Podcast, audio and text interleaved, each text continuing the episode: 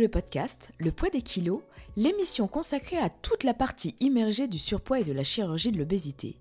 Alors bonjour, moi c'est Céline Sleeve, opérée de chirurgie bariatrique et ici, toutes les deux semaines, que ce soit en solo ou avec des invités, on va parler de tout ce qui entoure les problèmes liés au surpoids, tous les non-dits en lien avec ce type de chirurgie.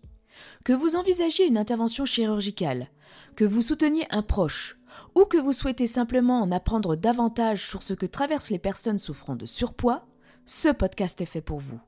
Alors prenez un café, installez-vous et surtout préparez-vous à vous remettre en question sur les croyances fortement ancrées dans notre société concernant l'obésité. Le poids des kilos, c'est votre sas de décompression, notre boost de réconfort où la parole et les expériences de tous comptent.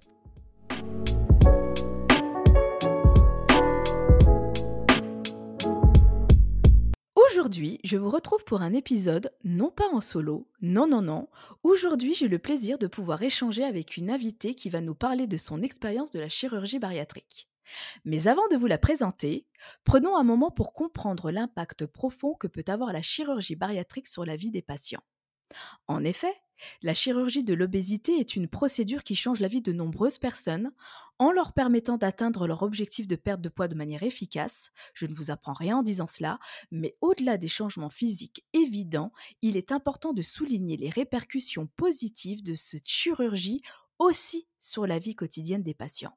Ce changement radical peut vraiment chambouler tous les aspects de notre existence, et nous voulons souligner les répercussions positives qu'il peut y avoir sur la confiance en soi. La chirurgie bariatrique, ce n'est pas seulement une transformation physique, c'est aussi une transformation intérieure. Cette confiance en soi, qui a peut-être été enterrée sous des années de lutte contre l'obésité, refait surface et éclaire le quotidien de ses patients. À travers ce type de chirurgie, une nouvelle porte s'ouvre et permet à certaines personnes de reprendre véritablement le contrôle de leur vie. À l'image de notre invitée, Marie-Colette Albou, qui a connu personnellement cette transformation et s'est découvert une véritable passion pour aider les autres à travers son expérience. En devenant diététicienne spécialisée en chirurgie bariatrique, Marie-Colette utilise son parcours inspirant pour soutenir et guider ceux qui sont sur le point de franchir cette étape importante. Son parcours va vous démontrer que la chirurgie bariatrique est bien plus qu'une simple intervention, c'est surtout un nouveau départ, une chance de renouer avec soi-même et de se redécouvrir. Bonjour Marie-Colette. Bonjour Céline. Comment vas-tu? Ravie de te recevoir sur ce podcast. Je vais bien, merci. Merci pour l'invitation. Bah non, mais c'est moi. Donc Marie-Colette, moi je te connais d'Instagram, je t'ai découvert grâce à Instagram. Tu as pris contact avec moi lorsque tu as appris que je faisais un petit podcast pour pouvoir raconter ton témoignage? Si vous voulez suivre Marie-Colette, je vous le dis tout de suite. Donc, elle est sur les réseaux sociaux et sous le pseudonyme Marie-Co et pas Marie-Colette, Marie-Co-Diète, je, précise. Alors Marie-Colette, bah, écoute, je te laisse, euh, tu vois, je fais déjà le, lapsus. Alors Marie-Colette, je te laisse te présenter, nous raconter un petit peu ton parcours, comment t'en arrivé à la chirurgie, tout ça, tout ça. Merci Céline. Euh, oui, donc je suis euh, Marie-Colette Albou, je suis diététicienne nutritionniste, mais je suis surtout une vraie épicurienne. Je suis passionnée de voyage et également de nutrition. Euh, mon parcours personnel et euh, également professionnel est profondément marqué par l'obésité. Par conséquent, je suis d'autant plus euh, sensibilisée aux répercussions physiques, mais aussi émotionnelles de cette pathologie. Je suis spécialisée en obésité et j'accompagne petits et grands pour découvrir une alimentation qui va être variée, mais aussi gourmande et équilibrée. Je suis membre de plusieurs réseaux régionaux de santé, comme le REPOP qui accompagne les plus jeunes, le réseau Ronde, mais aussi le réseau Périnette 92 qui accompagne les jeunes parents. Et je suis également, depuis peu, adhérente à la Ligue contre l'obésité. Voilà, donc je suis formée à la préparation et à l'accompagnement des personnes qui bénéficient d'une chirurgie bariatrique et j'ai moi-même été opérée. Et c'est dans ce cadre que j'ai souhaité, euh, en novembre 2023, organiser un webinaire de trois jours, euh, vraiment destiné aux personnes qui euh, sont en parcours pour une chirurgie ou qui ont déjà été opérées. Parce que finalement, c'est après l'opération que tout se joue. Et au niveau de ton parcours à toi, personnel, enfin si ça te dérange pas de, raconter un petit peu ton, histoire, l'obésité, tout ça, ça te poursuit. Enfin, tu l'as vécu très tôt ou c'est arrivé sur le tard, à l'âge adulte? Alors en fait, j'ai eu un parcours assez classique avec beaucoup de sport, un IMC plutôt normal, plutôt Oui. classique. Et c'est plutôt en devenant jeune adulte, déjà avec la prise de la pilule, Ah, et ensuite avec l'entrée dans la vie active, mon arrivée en région parisienne, euh, le début de la vie de couple, le stress aussi euh, lié au travail, les trajets, euh, voilà, un peu de surmenage, et puis ensuite en, les différentes maternités qui font que bah, petit à petit j'ai gravi les échelons qui euh, m'ont mené à, à une obésité mor- morbide, hein, Ah oui, il faut le dire. d'accord. Les, les mots sont, sont durs, mais Ah euh, bah, sont, sont, sont durs, hein. Voilà. oui, c'est pas très... mmh. Enfin, tu te réfugiais dans la nourriture, c'est comme ça Ou tu penses que c'est plus le stress, la vie euh, qui a fait que tu t'es laissé un peu dépasser par, euh, par tout ça? Alors clairement, je pense qu'il y a une fragilité. Ouais, C'est vrai que quand j'étais jeune, j'arrivais très bien à compenser avec le sport. ouais, Et petit à petit, bah, quand on devient adulte, qu'on travaille, que le planning est moins disponible, moins facile à gérer, hein, mine de Ah, rien. toutes pareilles. Euh, Ouais, ouais. voilà. Avant, on a du temps. Après, on a un peu d'argent, mais on a moins de temps. Donc, euh, C'est ça. Oui, il, y a un- il me semble qu'il y a un proverbe comme ça. voilà, Avant, on a du temps, euh, on n'a pas l'argent. Après, à la fin, on a l'argent, mais on n'a plus le temps, ou un truc comme ça. Mm. Voilà, c'est ça. Exactement. Donc, du coup, bah, très progressivement, euh, bah, après, j'ai aussi ce, ce, ce parcours de yo-yo, de régime, euh, où on perd beaucoup de poids, mais on en reprend et on reprend un peu plus à chaque fois. Ouais, comme beaucoup. hein. Donc, euh, voilà, j'ai fait plusieurs fois euh, des régimes. euh, je les ai presque tous testés. Hein. Et à chaque fois, bah, en fait, j'ai surtout enrichi mon TCA et j'ai surtout aggravé euh, mon sentiment de frustration. Et surtout, bah, je pense que quelque part, euh, bah, la nourriture, ça reste quand même euh, une forme d'addiction quand c'est avec des Ouais. TCA comme ça. Et que quelque part, bah oui, c'était aussi ma façon, comme j'ai pas appris à exprimer, et Ah, ben en fait, ouais. j'ai voilà, j'ai euh, intériorisé et euh, Ouais. voilà, ce que je ne disais pas, bah, ça se voyait. Le corps a parlé pour moi. D'accord. Et les régimes que tu as fait, tout ça, dans à ce moment-là, heu, c'était de toi toute seule ou tu as quand même essayé de voir aussi avec des professionnels de santé, des diététiciens aussi? Euh, Avant d'en passer par la chirurgie, j'entends. oui, j'ai euh, j'ai euh, fait plusieurs choses. Oui. J'ai commencé euh, les groupes euh, WW, pour ne pas le citer, Ah oui. Mais tu peux, tu peux, hein, y a, y a, ça pose pas de problème. parce que j'ai euh, voilà, j'ai des amis qui le faisaient, donc euh, voilà, on se dit ah bah j'ai 5 kilos de trop, donc euh, je vais m'y mettre moi aussi. En plus ouais voilà, j'étais étudiante, donc voilà, donc euh, on se dit bon voilà, je vais je vais rajouter un petit peu pour être euh, plus en forme, euh, summer body, etc. J'ai aussi fait les régimes hyperprotéinés. J'ai aussi été suivie par euh, des nutritionnistes, des, des diététiciens, etc. Et c'est vrai que euh, souvent, enfin, je trouve que là où ça a été le plus difficile, c'est quand j'étais enceinte. Et très souvent, on met un peu cette casquette du euh, tu manques de volonté. Ah. Alors bon, euh, à un moment, j'ai perdu 18 kilos en genre 6 Oh mois. la Et c'était, et c'était quand même, je trouve, une belle preuve de volonté. Bah oui, oui, bien sûr. Non mais ça, le manque de volonté, ça m'énerve aussi. Voilà, voilà, je pense que c'est pas juste une question de volonté. Mais bien sûr que non, mais on le sait. Voilà, c'est changer son mindset, changer son approche, comprendre pourquoi on prend ce poids, justement arriver à exprimer autrement que dans le bah, je me réfugie là-dedans. Et, et ça, c'est un travail de fond. Et aussi à comprendre que c'est pas forcément une faiblesse de demander de Ah l'aide. non. Ah non, non, non. Parce que moi, très longtemps, j'ai pensé que c'était une faiblesse d'avouer que, seule, tu n'y arrivais pas. Ah ouais. bah, en fait, euh, ça ne va pas Bah oui. et j'ai besoin d'aide, en fait. Et c'est pas juste une question de choisir des aliments, parce que finalement, je pense que les trois quarts des personnes qui sont en obésité sont des experts de la nutrition. Ah bah là, on est complètement d'accord. On est au taquet sur... euh, Enfin, bon, il y a certaines personnes qui n'ont aucune base, mais c'est... Bien sûr. On a tous... euh, voilà. On Non, a non, on va pas en faire euh, d'une une généralité, mais on a, on a tellement fait de régimes, de choses comme ça, un petit peu euh, chercher, fouiller, qu'est-ce qui est bon, qu'est-ce qui est pas bon. S'il y a bien des personnes qui savent ce qui est bon et ce qui n'est pas bon, ça n'empêche pas de pas manger le pas bon, malheureusement. hein. Si, si, si c'était juste une question de volonté, encore une fois, ce serait si simple. Mais oui, bien sûr qu'on est plutôt calé sur le sujet, C'est ça, plus que ceux qui donnent des leçons, d'ailleurs, je dirais. exactement. Avant d'aller un petit peu plus loin dans ton parcours, dans ton vécu, qu'est-ce que disait ton entourage de toi avant la chirurgie, d'un point de vue personnalité, si tu pouvais décrire en quelques mots? Il y a pas vraiment de différence fondamentale entre, moi avant la chirurgie et moi après la chirurgie. C'est juste ma façon d'aborder les choses qui a changé. Oui. J'ai pris du recul. Est-ce que tu es plus extravertie maintenant ou pas du tout? Parce que ça ne peut rien avoir changé, on est complètement d'accord, hein. Avant, est-ce que ton poids te freinait? Est-ce que ton poids t'a freiné à être réellement toi, en fait? À t'affirmer? Ou est-ce que ça n'a jamais été un problème, hein? Ça peut aussi. Mon poids ne me freinait pas, mais par contre, c'était un cercle vicieux, c'était un grand nœud, en fait, si tu veux. C'est une grosse pelote de laine. Ouais. Et le fait d'être opérée, c'était prendre un bout de cette pelote et heu, défiler le tout. C'est pour ça que c'est il y a pas il y a enfin, cette question, elle est trop difficile pour moi. Parce que je je suis toujours la même personne et cette personne que je suis, elle a toujours été là. C'est pour ça que quand je vois les gens qui disent, heu: «La personne d'avant, je veux plus jamais la voir», en fait, cette personne-là, elle avait besoin de ces kilos-là pour survivre. Parce qu'il y avait trop de choses difficiles et ces kilos-là l'ont aidée.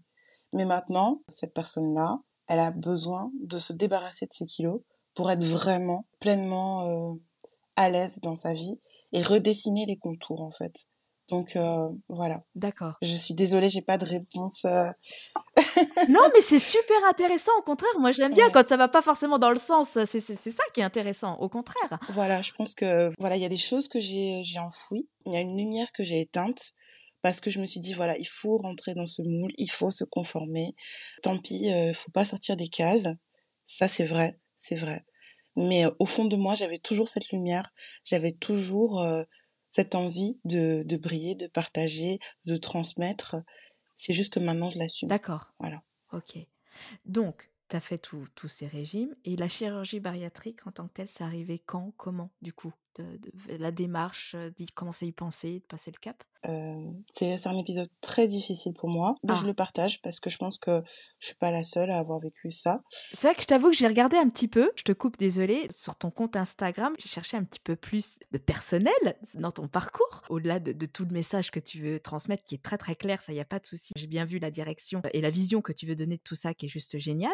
Mais pour le côté un peu plus personnel, j'ai pas réussi à savoir exactement à partir de quand il y a eu le déclic, qu'est-ce qui a été le déclic? Tout ça, j'ai pas réussi à trouver sur ton compte, effectivement, ton parcours, hein, dans un peu plus de précision. D'où ma question, comment est venue la chirurgie? À quel moment? À quel âge? Et pourquoi? Qu'est-ce qui t'a fait sauter le cap? Déjà Céline, à la base, mon compte et même, heu, mon choix d'aller dans la diététique, c'était pas spécialement pour accompagner des personnes qui ont une chirurgie. Oui, et ça, je l'ai dit dans l'intro et oui. Oui, oui, oui. Je sais que, que tu allais le redire par la suite et le but était de corriger ça après. C'est vrai? Tu savais déjà? Oui, je me doutais, parce qu'on en avait déjà parlé et heu, je m'étais dit: «Je vais quand même le dire» parce que pour souligner le fait que tu peux aussi accompagner des gens qui ont bénéficié d'une chirurgie je sais que par les retours de messages que personnellement j'ai reçus, les gens cherchent souvent des gens qui sont aussi passés par la chirurgie pour à mieux réussir à se sentir compris. Ouais. C'est vrai qu'il y a beaucoup de gens qui voient des diététiciens ou des diététiciennes qui n'en sont pas passés par là, ils s'y retrouvent pas parce qu'ils connaissent pas On n'a pas le même parcours. et même ne serait-ce que les sensations, on parle juste de sensations, je parle même pas de Mmh. connaissances, hein, juste des sensations. Et de d'être avec des gens qui en sont aussi passés par la chirurgie, je trouve que c'est quand même important aussi de le dire et et c'est un point bonus en plus pour vous dans l'accompagnement de personnes qui veulent peut-être en passer par ce de chirurgie. Il y a du coup l'instauration d'une confiance qui peut se faire peut-être plus facilement. C'est pour ça que j'ai souligné ça à l'introduction, mais bien sûr, puisque tu parles aussi des enfants, j'ai bien conscience que tu ne suis pas que des patients en vue d'une chirurgie. C'est surtout que je me suis rendu compte qu'il y avait un vrai besoin dans ce domaine-là. Mais si tu veux, moi au début, je souhaitais pas spécialement partager parce que je me disais que finalement ça intéressait personne et que c'était, heu, mon expérience personnelle Ouais. et je me suis rendu compte qu'en fait, comme tu le dis, Mmh parfois ça ça a aussi une utilité de partager sur ce sujet. Ça peut aussi avoir un écho et certaines personnes peuvent aussi se reconnaître et c'est pour ça que, à l'occasion d'un épisode, j'ai dit que j'ai eu cette expérience-là et c'est ça aussi qui ensuite a déclenché, heu, toute, heu, ma réflexion autour de la chirurgie bariatrique. Comme je te le disais, heu, à un moment, j'ai ressenti donc il y a eu bien sûr le covid qui a été un moment très marquant pour moi, où j'ai été en fait dans les premières à être malade. D'accord.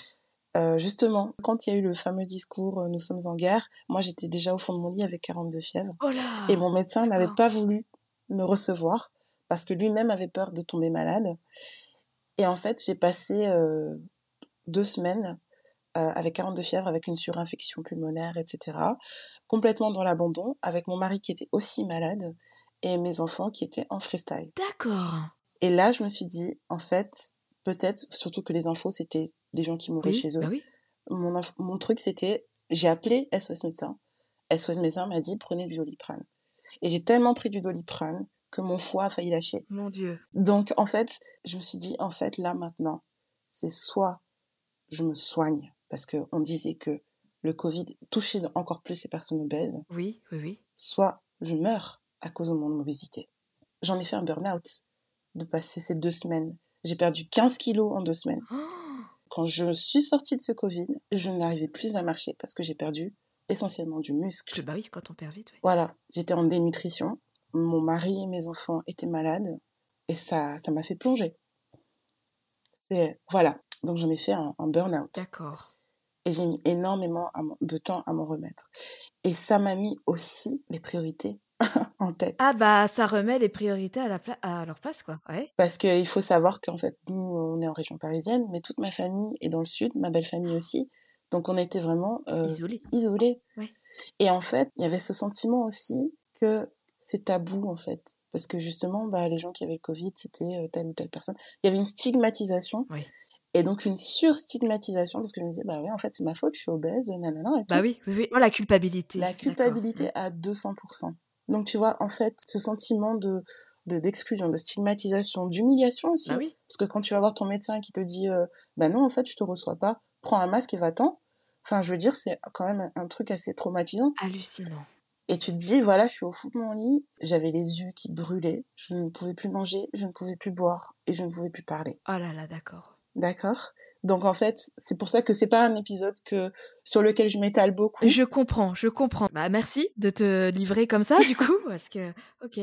Donc en fait, pour moi, à partir de ce jour-là, autour du mois de mars 2020, j'ai décidé qu'en fait, j'allais sortir du mode survie et j'allais vivre. Waouh. Voilà. C'est pour ça que je te parle de résilience. D'accord, bah bien sûr, mais je comprends beaucoup mieux. Parce que voilà, on sort du mode, du mode survie. Parce qu'en fait, ce qui m'a mené à l'obésité, c'est de vouloir rentrer dans les cases, c'est de mettre mon travail en priorité, de dire, euh, bah, il faut que je fasse quelque chose euh, qui mette mes enfants à l'abri, etc. Oui, mais au fond, ce qui compte pour mes enfants, c'est que je sois là, Ah oui. c'est que je sois en bonne santé, c'est que je sois en forme. Et c'est pour ça qu'en fait, euh, ce que je dis tout le temps, moi, je travaillais, enfin, je travaille encore, puisque je suis sur deux métiers. Oui. Je travaille dans la finance. Tu travailles encore dans la finance Je travaille encore dans la finance. D'accord, ok. Je suis, comme je te l'ai dit, en période de reconversion. Oui, oui, non, je pensais que tu avais déjà fait la transition complète, on va dire. voilà. Mais je pars du principe que ma plus grande richesse, c'est ma santé. Oui, tu as complètement raison. Bah bien sûr. Tu vois? Ma santé physique et ma santé mentale. Et c'est une priorité. D'accord. Et ça, c'est quelque chose sur lequel j'accompagne aussi mes patients. Mm. Qui prennent conscience, en fait, que oui, c'est vrai. C'est vrai. À certaines personnes, elles vont te dire, bah, j'ai 3 kilos, j'y pense du matin au soir. Oui, bah, comme on en parlait dans le live, les fameux 4 kilos moi, du rebond pondéral, où tu en fais une obsession, alors ça. que c'est. Oui, ça paraît comme ça ridicule, ça. mais ça peut prendre une telle importance qu'il faut pas minimiser dans la tête des gens, en fait. Ça prend énormément de place dans notre vie. Bien sûr, bien sûr. Et en fait, euh, quand tu as 3 kilos, quand tu passes de 97 à 100 dans ta tête, tu passes un pilier. Oui, bien, sûr. Ah oui. D'accord? Donc, 3 kilos, comme ça, dans l'absolu, c'est rien. Mais quand tu passes un certain palier, je le comprends totalement. Mais en fait, si on se dit, voilà, à 80 ans, Oui. à 80 ans, est-ce que ces 3 kilos quand j'avais 25 ans, qui m'ont pourri la vie pendant 10 ans, et que finalement j'en ai pris 10 derrière, ou 15 derrière, ou 20 derrière, est-ce que ces 3 kilos, quel poids ils font vraiment dans la balance? Ah ouais, non mais. Et c'est ça, en fait. C'est difficile pour certaines personnes de voir aussi loin. Bien sûr, bien sûr, parce que rien n'est fait en fait pour nous faciliter la vie. Quand on veut s'acheter des habits, euh, c'est compliqué. À un moment même, on disait, bah, c'est- finalement, c'est les habits qui me choisissent, c'est pas moi qui les choisis. c'est ceux, c'est ceux qui vont en fait. je mets ceux qui vont. C'est terrible, mais oui, c'est vrai. Voilà, donc finalement, je mets mon uniforme, je mets mon masque et voilà, je, je suis présentable, mais à l'intérieur, euh, je suis en train de mourir dans ma tête, quoi, parce que je suis pas comme je voudrais. Et ça, je, je le comprends totalement. Je sais à quel point c'est difficile. Et donc, toutes ces choses, ça m'a donné ce déclic de la chirurgie. Parce que je, je savais que la chirurgie n'allait pas régler le fond, mais ça allait déjà me donner un bout de la pelote. Et j'allais pouvoir commencer à tirer une trame. tirer quelque chose. Oui, tu avais déjà conscience que ça allait pas non plus tout régler, qu'il y avait toute autre chose aussi à côté, d'autres choses à régler. Bien sûr, bien sûr. D'accord. On a tous euh, des parcours différents et je pense que voilà, chacun euh, arrive à la chirurgie pour X raisons. Moi, en tout cas, c'était ce déclic-là qui m'a fait prendre conscience que, en fait, si c'est pas grâce au mental, en ayant réussi à changer tout de suite mon, mon mindset, au moins, grâce à la chirurgie, j'allais avoir ce coup de pouce technique qui fait que techniquement, je ne peux pas manger comme je veux, les quantités que je veux. Oui. Mais en vrai, c'était aussi un problème. Parce que après la chirurgie, il a fallu changer ma façon d'aborder les problèmes. Parce que j'avais plus accès à ce doudou. J'avais plus mon doudou, je pouvais plus me défouler. Ah, le fameux doudou réconfort. ça. Oui. voilà, il faut apprendre à, à exprimer, il faut apprendre à, à accueillir aussi les émotions négatives, il faut apprendre à prendre de la distance par rapport à ça. Et c'est quelque chose auquel je m'étais pas préparée. Parce qu'on est opéré de l'estomac, mais on n'est pas opéré du cerveau, on n'est pas opéré des yeux. Donc oui. euh, l'assiette, quand il y a un truc super bon, ben on a envie d'en prendre comme d'habitude, mais très vite, eh ben on peut pas. La vitesse dans laquelle on, on mangeait avant, ben en fait, euh, ben non, ça va coincer. Quand avant euh, j'étais contrariée, frustrée, énervée, euh, j'en avais après tout le monde, eh ben en fait, ben non, va falloir trouver autre chose. Et ça a été compliqué, du coup, à trouver autre chose? Ça a été très Ouais. très compliqué, Ouais. très compliqué. Ça l'est toujours. Oui. Je crois que c'est pour, pour beaucoup de monde. je me mets, je m'inclus dedans. C'est ça, c'est un travail à vie. Alors, du coup, tu fais la chirurgie. T'as pas eu de complications après la sleeve. Tout pour toi, ça s'est bien passé. euh, T'as pas eu de soucis? J'ai eu euh, des choses assez classiques en fait, comme tout le monde, mais j'ai pas eu de, de surcomplications, de non, ça ça a été. D'accord. Ça fait combien de temps exactement que t'as été? Donc, tu me dis que c'était en 2022 et là, ça fait quoi? Ça fait deux ans, un an et demi? Oui, c'était euh, février 2022. D'accord. Donc, j'imagine que tu te sens mieux. Est-ce que ça a répondu un petit peu aux attentes que parce que même si on n'en a pas, on- souvent on a quand même peut-être un- pas un objectif non plus. C'est pas ça comment il faut le dire, mais on, on essaye peut-être un petit peu de se projeter. Est-ce que ça a répondu un petit peu à tes attentes euh, cette chirurgie? Alors, si c'est en termes de quantité, j'ai pas atteint mon objectif. Clairement, je suis pas, euh, je suis pas mannequin Victoria's Secret, si c'est ce que tu veux savoir. Est-ce que tu t'attendais à, à perdre comme ça ou à perdre plus, à perdre moins, tout simplement? Moi, je suis, je suis contente de ma perte. Voilà, j'ai perdu euh, à peu près 26 kilos. Ouais. Euh, je pense que c'est c'est déjà très bien. Après, voilà, c'est sûr qu'avec les réseaux, etc., on se dit, waouh, il y a des gens qui perdent 60 kilos, 40 kilos. Mais je me dis, en fait, moi, mes expériences de perte de poids, elles étaient assez dramatiques. Pour que je perde du poids vraiment beaucoup, c'est euh, soit que je m'affame, soit que je suis très malade, soit que j'ai un, un drame familial. Enfin, donc, euh, donc, je pense qu'il y a aussi ça. Je me dis, quelque part, c'est bien aussi que ça prenne du temps. Mhm. Ça m'a pris du temps pour prendre tout ce poids. Bah, c'est pas grave, ça prendra du temps pour le perdre. Je me suis apaisée par rapport à ça. Je me suis, je suis de plus en plus sereine. Et, c'est vrai qu'au début, je me disais, bah, finalement, j'ai déjà été opérée. Je mange déjà beaucoup moins. Donc, euh, je vais pas m'enlever une côte, en fait, pour perdre encore plus vite.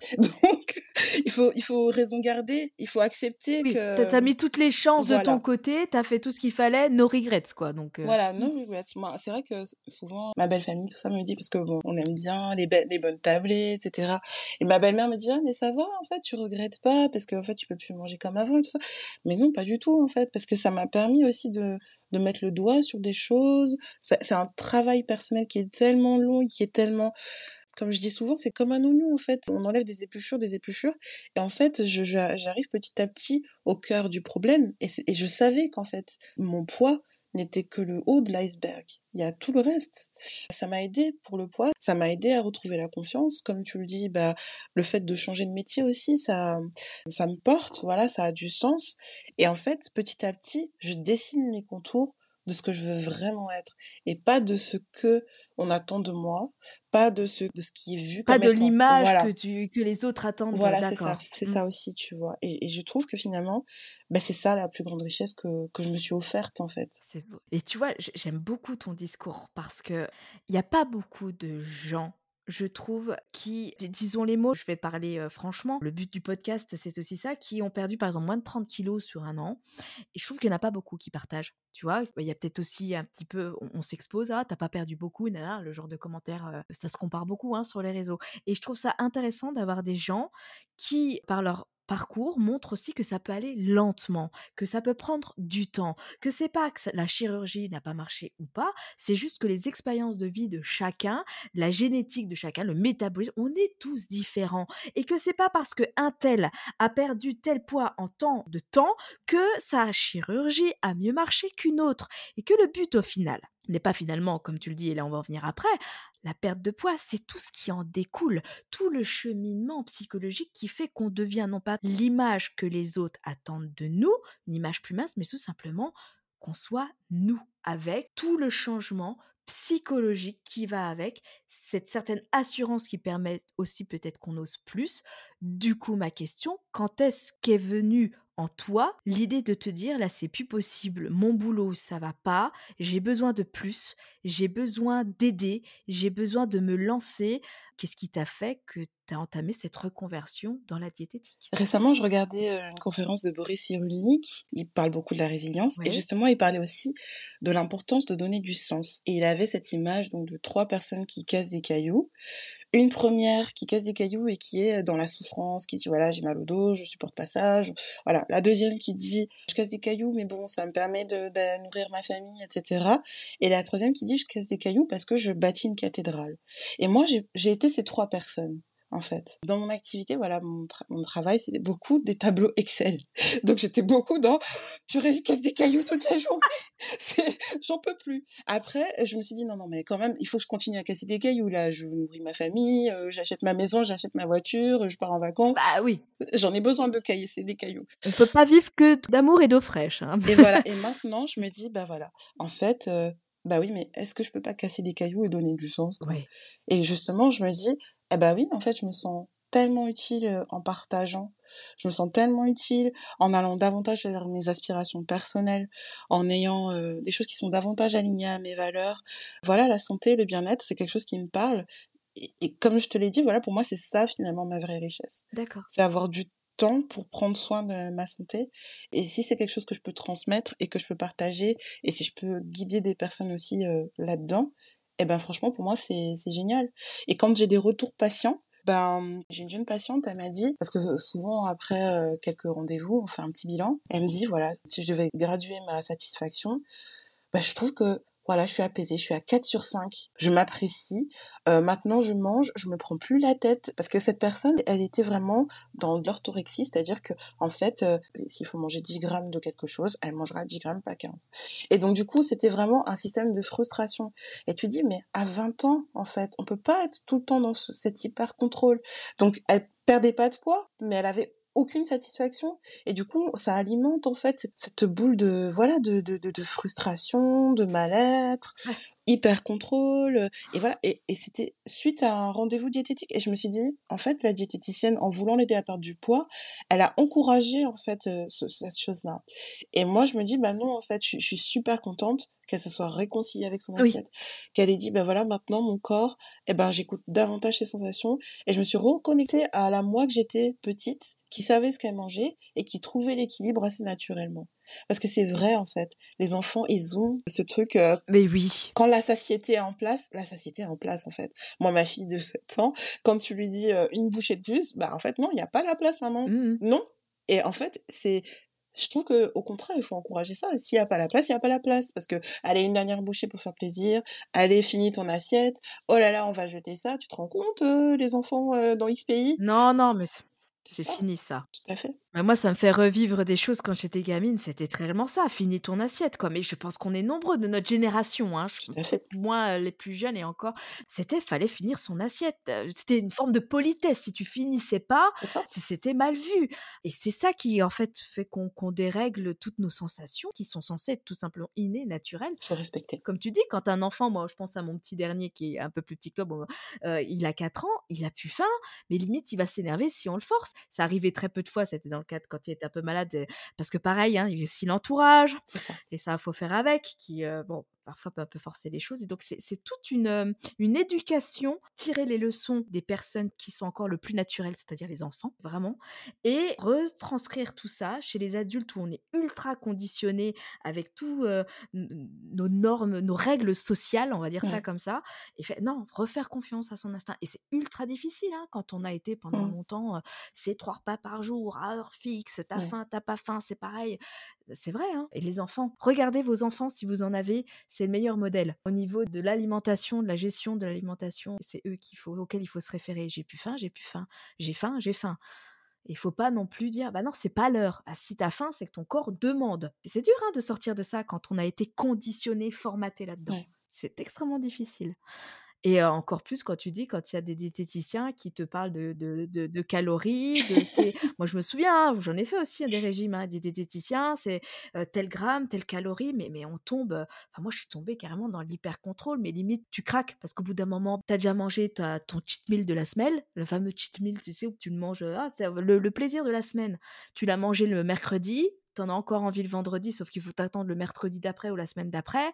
Et puis, bah, tu culpabilises, t'es frustré. Du coup, tu prends un autre gâteau et puis tu finis le paquet parce que tu dis, en plus, je suis qu'une, je vais être vulgaire, mais je suis qu'une merde. Donc, bah, tant pis, foutu pour foutu, je mange tout le paquet. Et je trouve que ça exacerbe chez certaines personnes, je dis pas tous, mais en tout cas les personnes qui sont dans l'hyper-contrôle, comme tu dis, bah, à un moment donné, être trop dans la frustration et trop dans le contrôle fait qu'à un moment tu perds pied parce qu'on est humain, on n'est pas des robots, on a des émotions et on peut pas forcément toujours les enfouir et se dire non non j'ai pas faim, c'est pas vrai, j'ai pas le droit au plaisir. On peut pas tenir toute une vie comme ça non plus. C'est ça.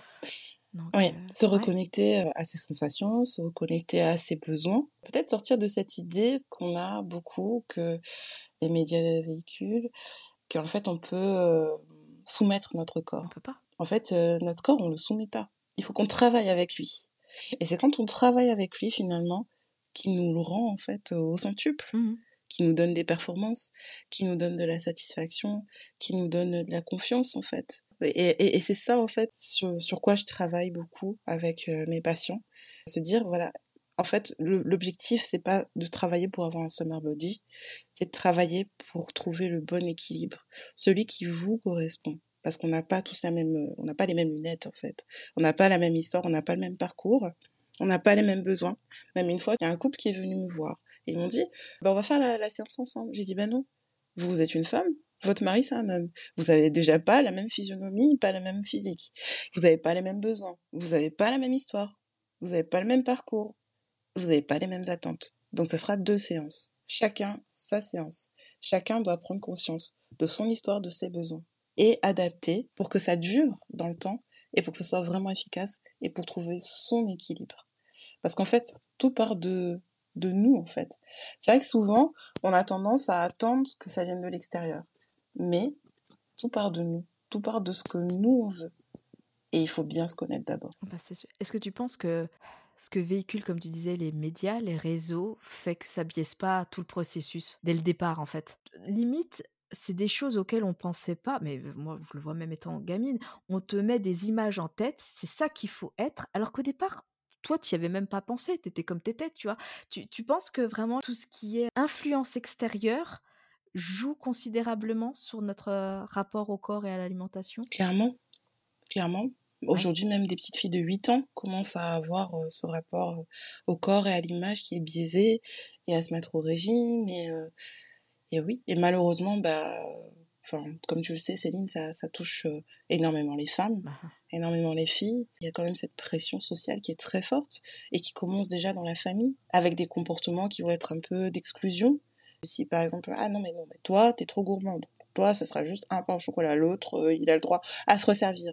Rien que ça, en fait, ça entretient ce sentiment de culpabilité, de frustration, de pas être assez, pas être assez bien, pas mériter. Euh, enfin, c'est un vrai challenge d'avoir ce, ce, travail de prévention, d'éducation aussi, puis aussi apaiser en fait les tensions qui vont être autour du, du physique. Parce que c'est vrai qu'il y a cette idée un peu, je vais dire validiste, mais c'est un peu un gros mot, mais de dire que parce qu'on va être mince, on va être en bonne santé. Parce que parfois, certaines personnes s'affament pour rester dans ce, ce truc d'image de bonne santé. Mais elles vont pas forcément être en bonne santé. Mmh. Et euh, parce qu'on est gros, bah, en fait, on est feignant, machin, on n'aime pas le sport. C'est faux, en fait. Il y a des personnes qui... Enfin, voilà, on sait pas le parcours de la personne, on sait pas euh, son histoire, on sait pas... Donc... Euh, bah peut-être bah quand même si on regarde ces analyses elles sont tout aussi valables que quelqu'un d'autre donc en fait il y a l'image et puis il y a ce que sont vraiment les gens. Et peut-être que le premier travail à faire, c'est de se dire, bah, si je regarde ma situation, bah, comment ça va vraiment? Oui, c'est vrai, je rentre pas dans du 36, ok, bah, très bien. What else? So what? Qu'est-ce que... Enfin, c'est réellement un problème? Est-ce que j'y ai gagné quand même en santé? Est-ce mmh. que ça va quand même un peu mieux mmh. qu'à telle ou telle époque? Est-ce que j'ai gagné en, je sais pas, en résistance, en endurance? Est-ce que tout le travail que je fais à côté m'aide à aller vers la santé? Oui, donc je peux quand même être satisfait. Ouais peux déjà être satisfait du chemin. Parce que c'est vrai qu'on regarde toujours l'objectif, mais le chemin a aussi sa place. Il faut aussi avoir cette gratitude et se dire, bah tiens, j'ai déjà avancé, mmh. quoi. Je, ça va mieux. Mmh. Ah, si tout le monde pouvait comprendre ça si facilement. Non, mais ça prend du temps. Ça prend du temps. C'est moi parfois maintenant j'ai ce défaut-là où ça me paraît tellement évident et pour ça je tire chapeau bas à tous les professionnels de santé, se dire mais t'es tellement là dans le faux. Mais tant que la personne, comme tu dis, n'a pas conscience du truc, tant qu'elle ne le veut pas, tant qu'elle n'a pas pris conscience, on aura beau dire ce qu'on veut. Si elle n'en a pas encore pris la totale euh, j'arrive pas à trop. Dimension. Merci. Malheureusement, on n'a aucune emprise. Quoi. On est notre propre décideur. Il faut être acteur. Oui. oui. Tu es l'acteur de. Enfin, tu es le héros de ton livre, en fait. Et ça, c'est aussi un truc que j'ai réalisé. Quand euh, j'étais au fond de mon lit, je me suis dit, ben, en fait, personne ne viendra me sauver. C'est à moi de me sauver. C'est à moi d'être mon héroïne, en fait. C'est à tout, tout ce que je rêve de devenir. Bah, c'est à moi de me donner. Euh Il n'y a que toi qui peux t'en donner les, réellement les moyens. Tout à fait, en fait. Et je pense que chacun peut faire ça et oser et, aller de l'avant et, aller vers quelque chose qui vous définit, qui vous correspond, quoi. Mmh. Sans forcément parler perte de poids. Voilà, c'est ça. ça. Parce que le, justement, on en parlait pendant le webinaire. On disait, bah, définir la santé en parlant uniquement de son poids, de sa balance, c'est comme définir son bonheur en parlant uniquement de son compte en banque. Ah oui Ça n'a rien ah à bah, voir. Ah oui, très belle comparaison. Bah oui. Tu vois, c'est se baser que sur la quantité et pas sur la qualité en vrai. Et, moi, je pense que la qualité, c'est quand même un, point important, en fait. L'équilibre, la qualité, c'est super important. Ah bah, complètement. Et du coup, Georges, tu parles de ton webinaire. Pourquoi tu as eu l'idée de faire un webinaire? Est-ce que tu estimais qu'il n'y avait pas assez d'infos sur le sujet par rapport à la chirurgie ou Comment c'était venu l'idée de, faire ça? Alors en fait, euh, mon webinaire, si tu veux, des webinaires, il y en a plein. Oui, mais c'est pour... mais la particularité de mon webinaire, c'est qu'il s'adressait vraiment aux patients. Aux patients. De chirurgie bariatrique, je précise. De chirurgie bariatrique. Et donc, ça, il y en a beaucoup moins. L'autre chose, c'est qu'il réunissait euh, à la fois des patients qui étaient opérés, des professionnels de santé et des associations. Donc, un petit peu tous les acteurs du monde. Ce qui n'avait jamais été fait encore auparavant, voilà. de réunir tout ce petit monde-là. Euh. Voilà, tout à fait. En plus, c'était un webinaire qui se concentrait sur l'après-chirurgie. Et c'est finalement, pour moi, le moment qui est le plus difficile. Parce que quand on se fait opérer à 18 ans, ben on n'a pas la même chose euh, à 60 ans. On sera toujours quelqu'un qui a été opéré. Ça faut pas l'oublier. Hein. Mais notre vie, elle aura évolué. Bah oui, Donc en fait, ça, ça nous impacte à vie. Comment on fait de quand on est opéré tout le reste de notre vie? Et quand on est une femme, ben, on va avoir peut-être une grossesse, on va avoir peut-être d'autres choses. Et c'est ça, en fait, que je voulais aborder. Et malheureusement, on constate qu'il y a beaucoup de personnes qui, au bout de un an et demi, deux ans, qui est en général la période de, de lune de miel, bah, quand en fait on rentre dans le dur, c'est à ce moment-là que ces personnes-là décrochent du suivi médical. Oui, c'est vrai. Parce que la vie continue et que très très très naturellement, on a moins envie de tout le temps être dans ce suivi. Et ça, je trouvais que c'était important aussi de le rappeler et de donner aussi des pistes et de donner envie aussi aux gens de revenir et de continuer à prendre soin de leur santé malgré tout. Et ce que je trouvais aussi intéressant dans ce webinaire, et ce que je voulais vraiment, c'est qu'il soit interactif. Il y avait des ateliers de sport, il y avait des ateliers de bien-être, il y avait des ateliers de cuisine, il y avait des ateliers d'écriture. Et mhm. ça, je trouvais que c'était très fort, parce qu'en fait, on abordait tous les sujets. Euh, enfin, tous les sujets si je pouvais, je pourrais en aborder encore 2000 autres. Mais je veux dire, j'essayais vraiment de faire quelque chose d'assez global pour que chacun puisse s'y retrouver. Et je trouvais que voilà, par exemple, la conférence sur la grossesse et la maternité post-chirurgie, c'était un sujet intéressant et, ça touche beaucoup de personnes. Et je pense que peut-être quand euh, les personnes sont enceintes, elles vont pas avoir le réflexe de dire ah bah attention, moi je suis je suis opérée, donc il va falloir faire mettre en place un suivi particulier. Et même en tant que professionnel de santé, je sais pas si tous les professionnels de santé sont comment dire au fait et vont mettre en place un suivi spécifique. Non, je suis pas si sûre. En tout cas, les médecins généralistes, ça c'est sûr que non, hein, ils sont pas tous au fait de tout ça. Et, mine de rien, c'est important aussi de sensibiliser sur ce point-là. J'ai parlé aussi de chirurgie réparatrice parce qu'en fait, bah, perdre du poids c'est une chose, mais même si certaines personnes n'arrivent à pas beaucoup de poids, elles sont pas satisfaites de leur silhouette. Et ça, je peux le comprendre. Moi, j'ai, pas envie d'avoir des cicatrices parce que je cicatrise très mal, mais je comprends que ce corps idéal tel qu'on se le représente, bah, c'est important. Et c'est important aussi, du coup, d'avoir des informations qui soient fiables, parce que c'est vrai que les réseaux apportent beaucoup d'informations, mais parfois c'est aussi un brouhaha. Attention, oui. Voilà. Et donc, du coup, l'avantage, c'était que là, on avait vraiment bah, des chirurgiens, on avait vraiment des diététiciens. Et en fait, tout à l'heure, on a un peu été dur avec les diététiciens, mais il y en a des très bons. J'ai été un peu plus dur. c'est à chacun fait part aussi de son expérience, donc forcément ça influe sur notre vision de. Bien sûr. Mais je, l'ai moi maintenant. Bah, quand je te vois toi, quand je vois Laurence diététicienne, je trouve. Et tu me diras après si peut-être c'est peut-être juste parce que vous êtes aussi patiente, il y a aussi ça, que vous êtes passé par là, mais je trouve que le discours change actuellement par rapport à moi où j'ai fait mes régimes, je te parle il y a 10 ans, tu vois? Quand on voyait un diététicien, le but était de perdre du poids. Là, j'ai l'impression que le but n'est pas forcément la perte, c'est surtout comment on se sent. Retrouver une espèce de paix intérieure. T'as perdu que 2 kilos, c'est brave tant que toi tu te sens bien et que tu es en santé. Bien sûr, il y a toujours le sujet de santé qui est primordial et qui voilà, qui passe au-dessus. Mais si toi, tu es bien, tu es en paix, ça te sert à quoi de rentrer dans un 36 alors que tu fais un 40 tu vois? Et j'ai l'impression qu'il y a plus ce discours-là que moi, à mon époque, vraiment, il y a 10 ans, c'était pas ça. C'était une. comment te dire? Un suivi réussi en diététique était un suivi avec une perte.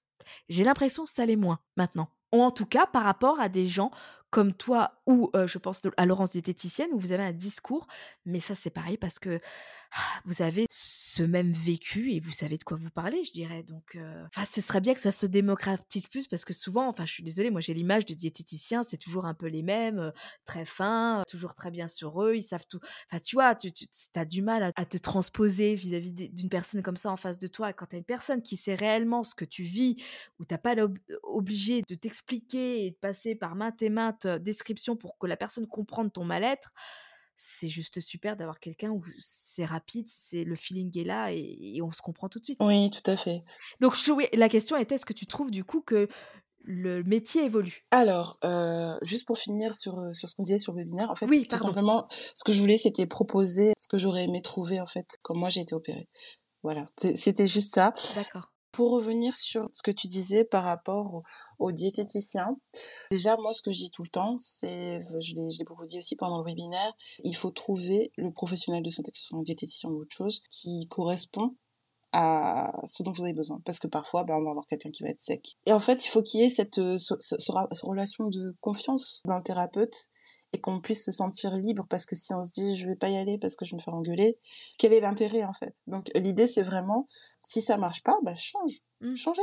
L'autre chose par rapport aux diététiciens, je pense que de plus en plus, on a cette approche aussi. Euh, il y a beaucoup de cours de diététique comportementale. Euh, il y a quand même une sensibilisation au TCA qui est qui est de plus en plus importante.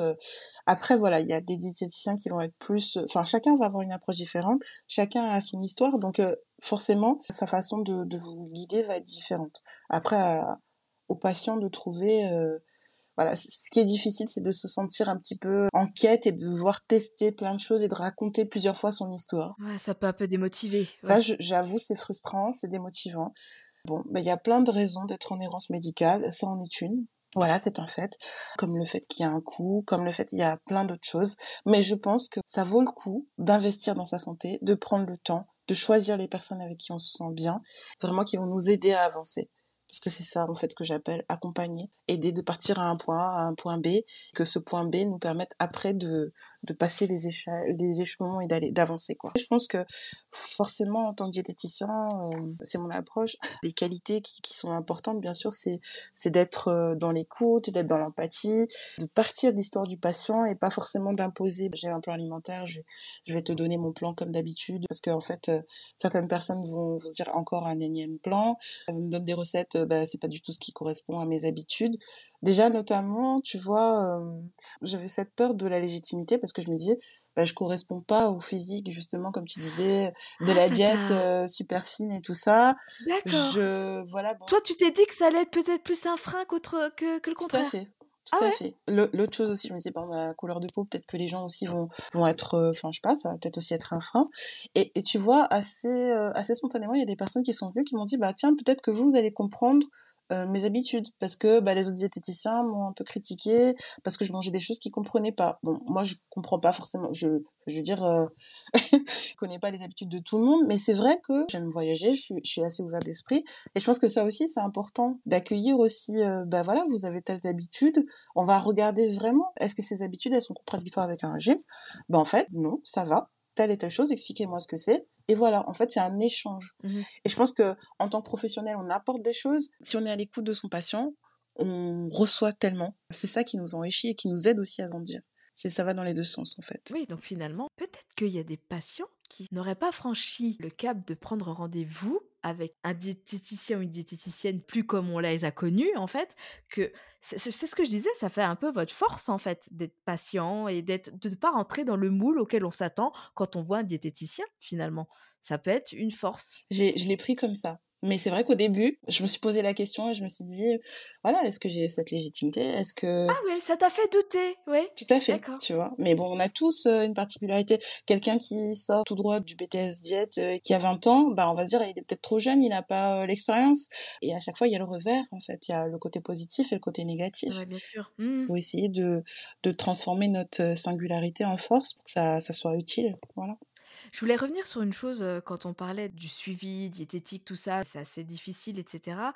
Je voulais quand même mettre en avant que quand tu disais: «Vous êtes pas bien avec un diététicien», allez voir quelqu'un d'autre. Il y a peut-être qui vont se dire: «Oui, mais moi, là où j'habite, il y a qu'une seule personne, je la sens pas». Alors, je tiens quand même à préciser que maintenant, les consultations peuvent se faire aussi en téléconsultation. Oui, les visios. Alors le Covid, ça a été compliqué pour beaucoup et tu en es l'exemple, mais ça a permis, je trouve, le développement qui se fait quand même beaucoup plus facilement et que donc si vous avez du mal avec un professionnel de santé, heu, particulier, même s'il y en a pas d'autres sur votre lieu de domicile ou que c'est un peu trop loin, dites-vous que vous avez la possibilité, il en existe maintenant et est-ce que tu peux me confirmer Marie-Colette que tout peut se faire via la téléconsultation? Tout à fait. C'est possible de faire un suivi de A à Z en n'ayant jamais eu le patient en face de toi? Oui, tout à fait. Enfin, moi, ça c'est Oui? vraiment, heu je me disais, en fait, le fait d'être en cabinet, heu, les personnes, heu, vont vouloir se peser et cetera.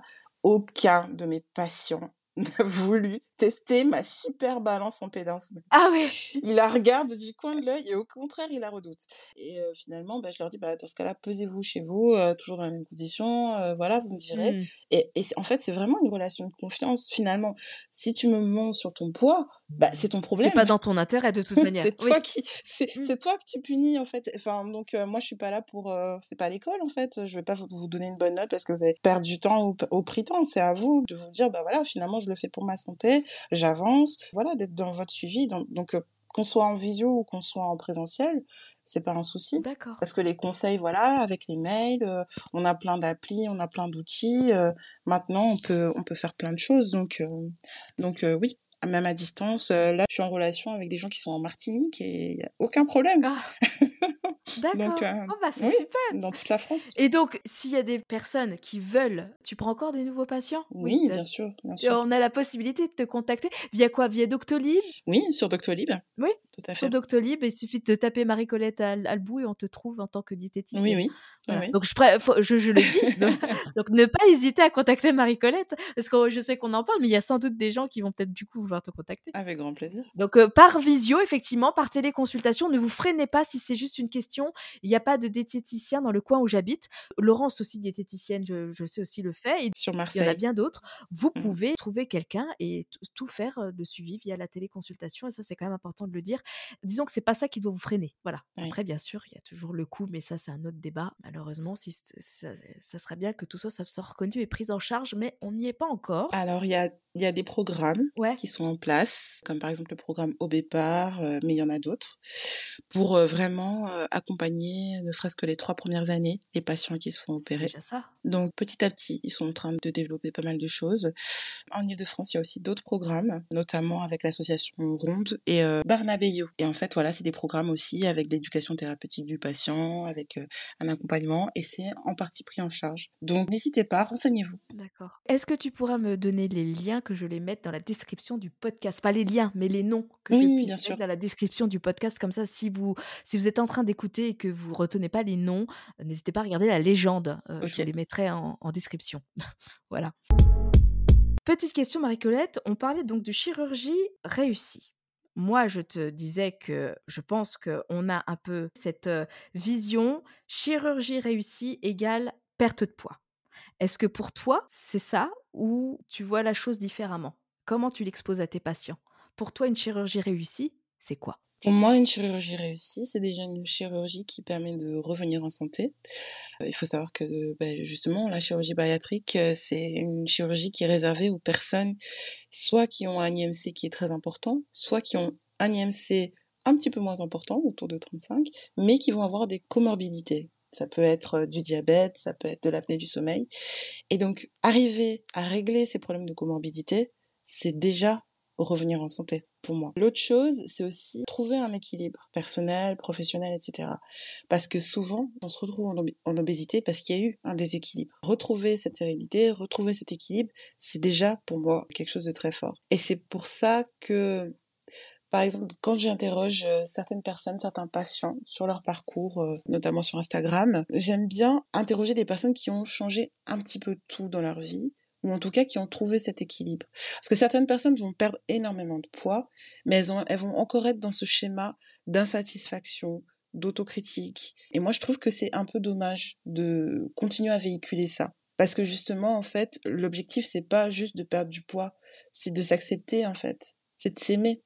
Et euh, quand j'entends des personnes dire, bah, quand euh, j'aurai perdu, je m'aimerais, ça va pas ensemble, en fait. Il n'y a pas de vase communicant tu perds 10 kilos, tu t'aimes 10 fois plus. En fait, non, ça marche pas comme ça. Comme quand tu disais au début d'épisode, il euh, n'y a pas le mois d'avant et le mois d'après. J'aime pas dire, euh, voilà, j'étais comme ça avant. Non, j'ai toujours été comme ça. Au final, il faut pas tuer son mois d'avant. Oui, faut pas jeter le bébé avec l'eau du bain, en fait. c'est ça. c'est juste ça, tu vois. Ouais, le mois d'avant, le mois d'après, en fait, ça n'existe pas. C'est ce côté euh, plus jamais ça. Oui, souvent j'ai vu des avant-après. C'est dingue. Plus jamais ça. Mais comme c'est violent. Mais c'est toi quand même, la personne à qui tu dis ça, plus jamais ça. Pendant des années, t'as été stigmatisé, t'as dû t'en prendre plein la tête, t'as été isolé. Toi, cache-toi et t'es pareil, plus jamais ça. Alors si le plus jamais ça, c'est tout ce qu'il y avait avec les kilos, ok. Mais si le plus jamais ça, c'est juste toi avec tes kilos, bah je suis pas tout à fait ok comme toi en fait. Je je pense que en fait euh, avec ou sans tes kilos, euh, bah c'est toujours toi en fait.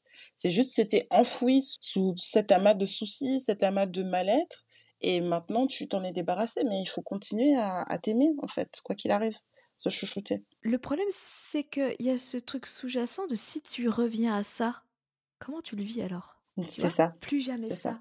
Et faut pas oublier que rien n'est acquis. C'est ça. Mais je parle du poids, mais je parle dans la vie en général, quoi. Rien n'est jamais acquis. Et tu parlais, le poids, c'est une évolution par rapport à l'âge, tout ça. On n'a jamais, on t'en parlait dans, en live ou je sais plus dans, dans le cadre de, nos échanges où tu disais, euh, voilà, un, poids évolue de, de 0 à 70, 80, 90 ans. On ne fait pas la même, la même morphologie, le même poids, la même silhouette. Ça évolue tout au long de notre vie. Donc quand je vois les plus jamais ça, mais, mais qu'est-ce que t'en sais? Et ça sera pas forcément de ta faute si ça revient. Surtout parce que la culpabilité que ça te fait porter sur tes épaules. Bah oui, c'est ça. Donc non, une chirurgie réussie, je suis d'accord avec toi, c'est surtout retrouver cette paix intérieure qui finalement, perte, reprise, aura finalement moins d'incidence sur le psychologique quoi, et sur notre bien-être surtout. Tout à fait. C'est un peu ça finalement le, le message que tu veux faire passer. C'est ça. C'est ça, c'est vraiment prendre du recul et, et accepter de bah, accueillir ses imperfections. Parce que de toute façon, avec ou sans les kilos, le corps sera jamais parfait. je, suis désolée, hein. spoiler alerte. ah bon, Marie-Colette? Un corps parfait n'existe pas? Je ne serai jamais parfaite. si, sur Photoshop peut-être, c'est tout. J'en ai rêvé, tout le monde en a rêvé, mais je crois que ça n'existe pas parce qu'il y aura toujours un truc, parce que voilà, euh, dans les années 90, la mode c'était d'avoir euh, comme ça. À un moment c'était euh, être plate comme telle personne, à un autre moment c'est être pulpeuse comme telle. Voilà, Kate Moss et Kim Kardashian sont très différentes, mais elles plaisent quand même à quelqu'un. Oui. Donc à beaucoup de gens d'ailleurs. Donc voilà, enfin, il faut accueillir ses imperfections et se dire que oui, du moment que je suis en bonne santé, du moment que je trouve les habits qui me mettent en valeur, se valoriser quoi qu'il arrive. Et ça, c'est vrai, ça, c'est un vrai travail. Et c'est ça que je trouve vraiment difficile. Ah, c'est pas facile. Parce que, avec ou sans les kilos, on peut être très mince et, pas savoir se mettre en valeur. Ça n'a rien à voir, en fait. Ça n'a rien à voir. Est-ce que tu considères d'avoir un rôle un petit peu, excuse-moi, je dis vague, hein, mais c'est la question qui me vient à l'esprit. Et du coup, il n'y a pas un rôle un petit peu de psychologue aussi dans le rôle de diététicienne, pour le coup? Moi, je trouve, enfin, c'est vrai qu'il y a des personnes qui disent, quand on est diététicien, on n'est pas psychologue. Et je suis tout à fait d'accord, c'est deux métiers très différents. Mais je pense que l'aspect psychologie, l'aspect bien-être mental, a aussi sa place. Et ce que je constate quand mes patients viennent me voir, c'est que très rapidement, ils viennent pour un problème de poids et très rapidement, on en vient à parler des autres choses. Parce que finalement, on n'est pas juste euh, ce qu'on mange. Dans ce qu'on mange, il y a aussi tout l'affectif, il y a la relation sociale, il y a une histoire, il y a l'affect qu'on a eu avec nos parents, notre attachement. Et très souvent, il y a aussi euh, les valeurs éducatives qui viennent avec. Il y a notre culture aussi.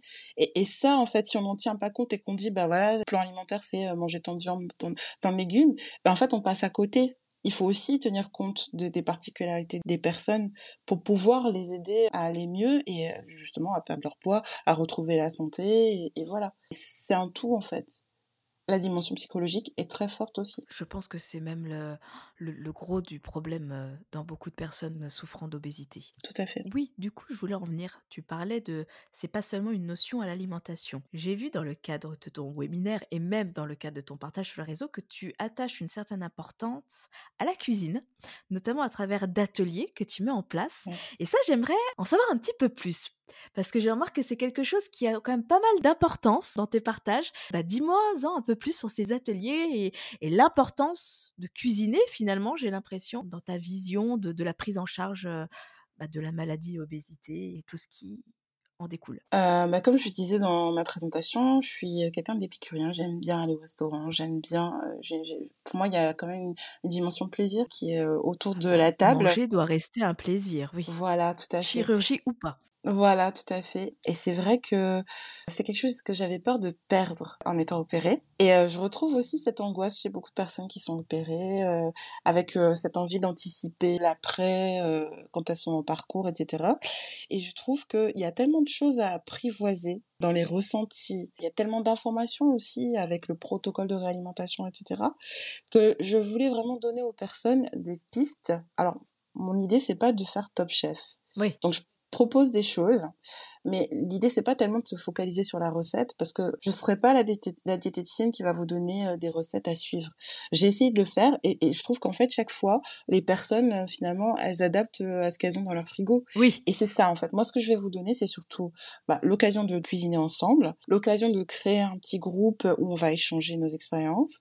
C'est ça que je trouve très positif pour libérer aussi la parole et surtout des conseils nutritionnels. Et je vais vous donner un petit peu la trame, le squelette, l'ossature de comment se réalimenter, avec plaisir, parce que c'est vrai que quand on se fait opérer, ben, il y a ce sentiment un peu d'être puni. Euh, moi, j'ai mangé ma soupe et tout le monde va manger une pizza. Il y a Mais la soupe, elle peut être sympa. Hein.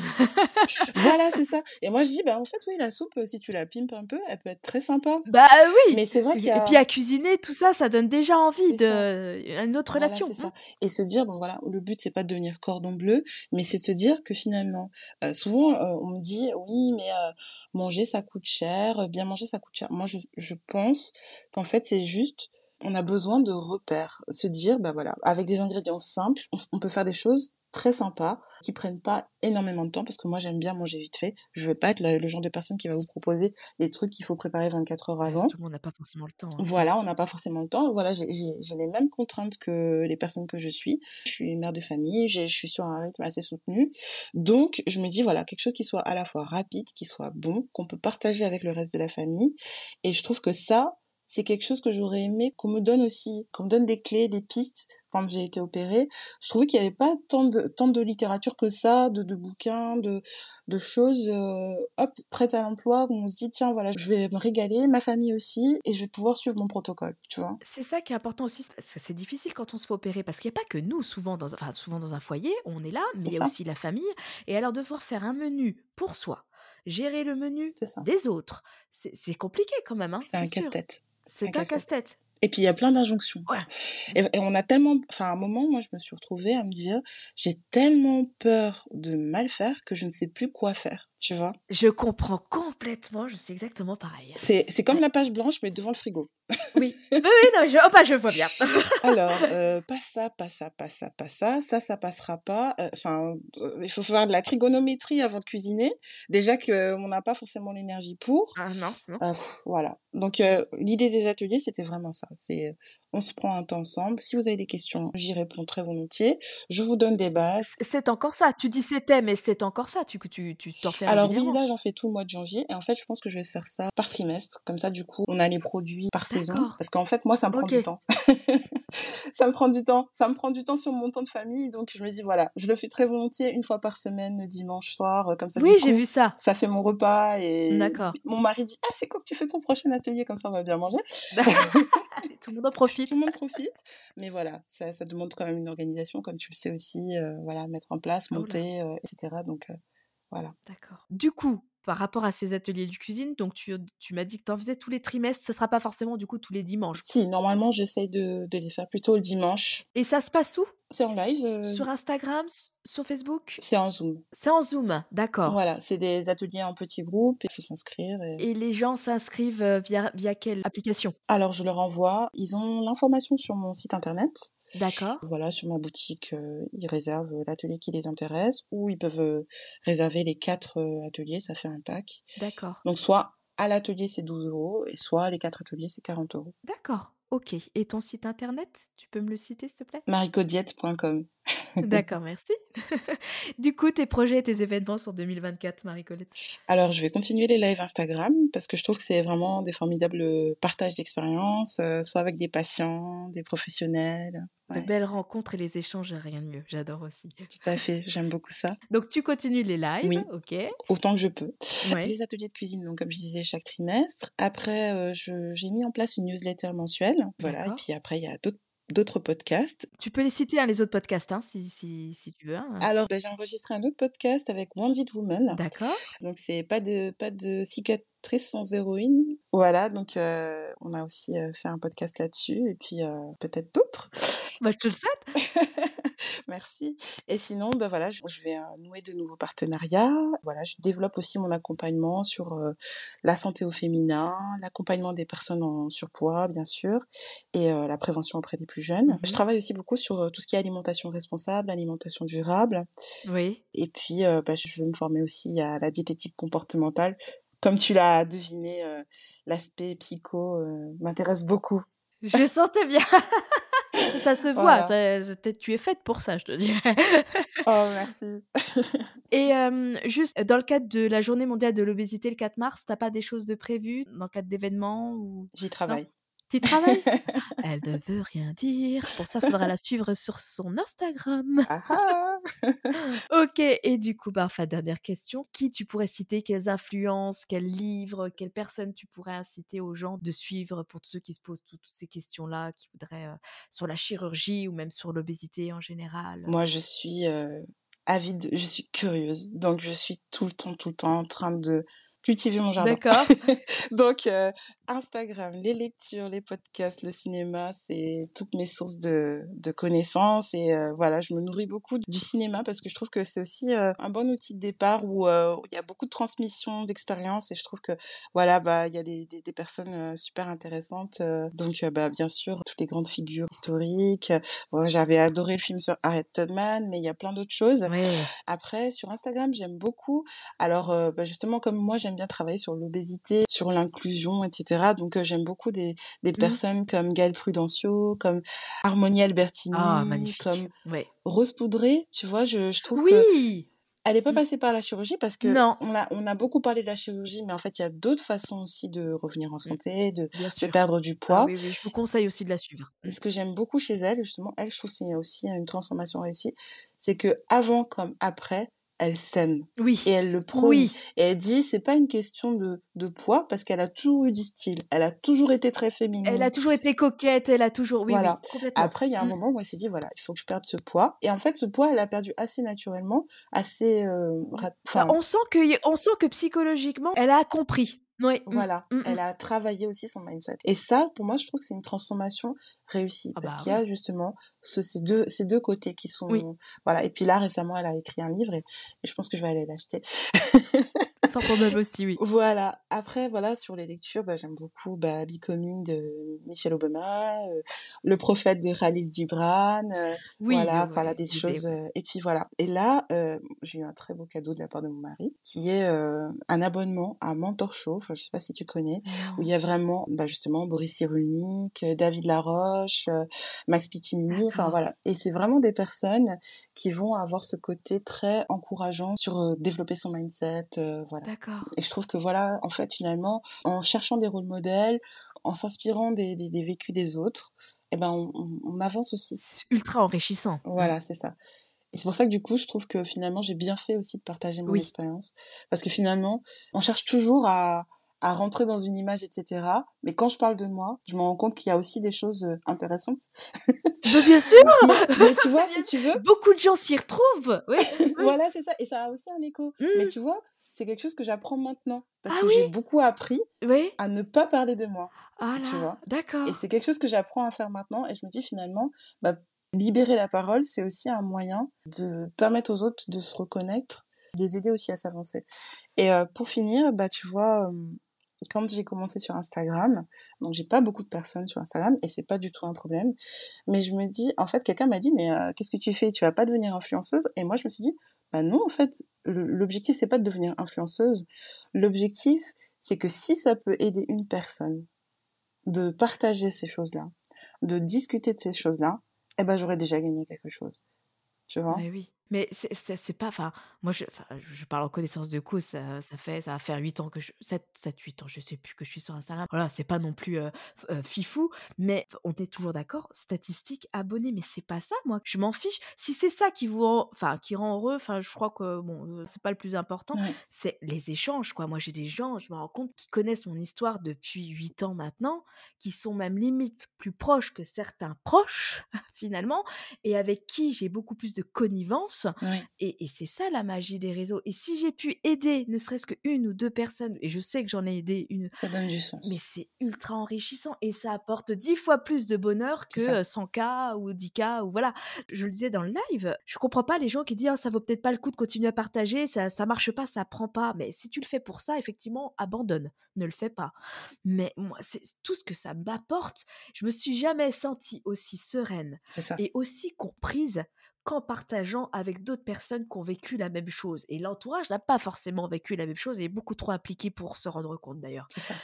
Et ça a été une c'est une bouffée d'oxygène et on ne le sait pas du tout les les statistiques ou le nombre d'abonnés qui apportent cette sérénité-là, quoi. En tout cas, voilà.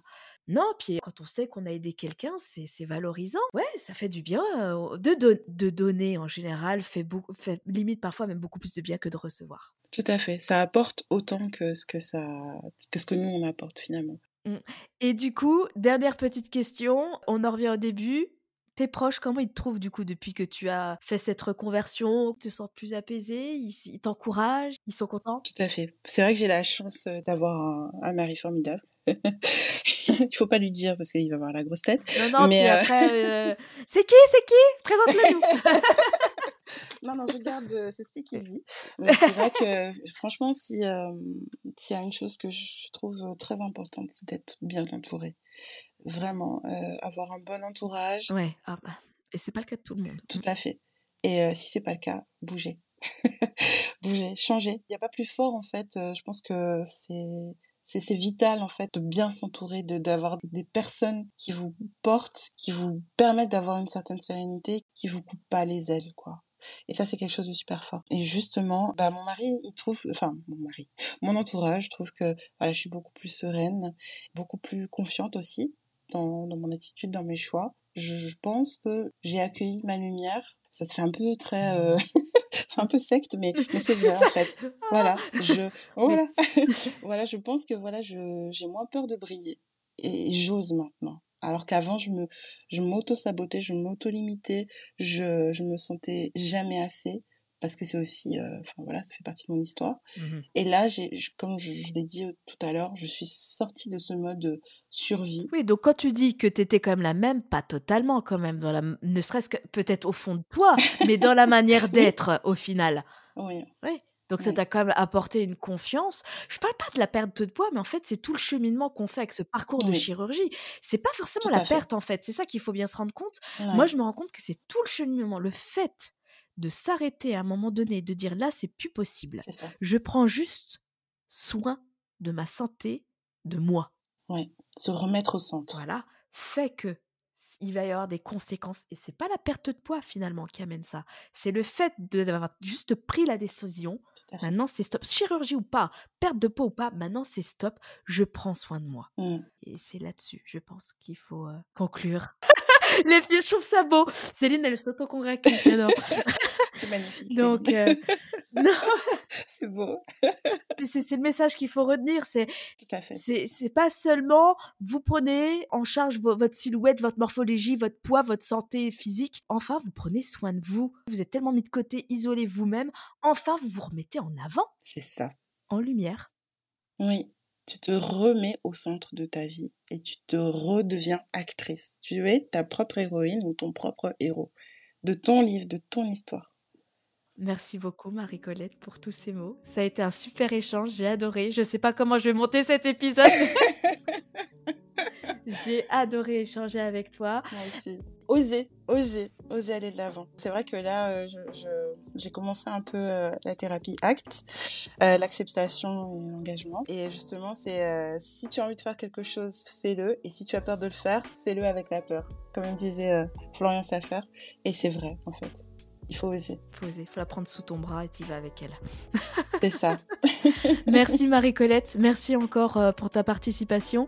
Si vous voulez écouter le, le podcast, bah, il est disponible sur toutes les plateformes d'écoute, Apple Podcast, Spotify, Deezer. Il est également disponible maintenant sur ma chaîne YouTube également pour toutes celles qui ont du mal avec les applications d'écoute.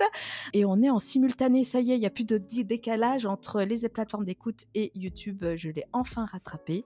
Si vous voulez suivre Marie-Colette sur Instagram, Marico Diète, sur son site internet maricodiette.com. voilà, tout simplement, merci. Et puis, bah, quant à moi, je vous dis à très très bientôt dans un prochain épisode du poids des kilos. Je vous embrasse, à très vite. Au revoir Marie-Colette. Au revoir Céline, merci beaucoup.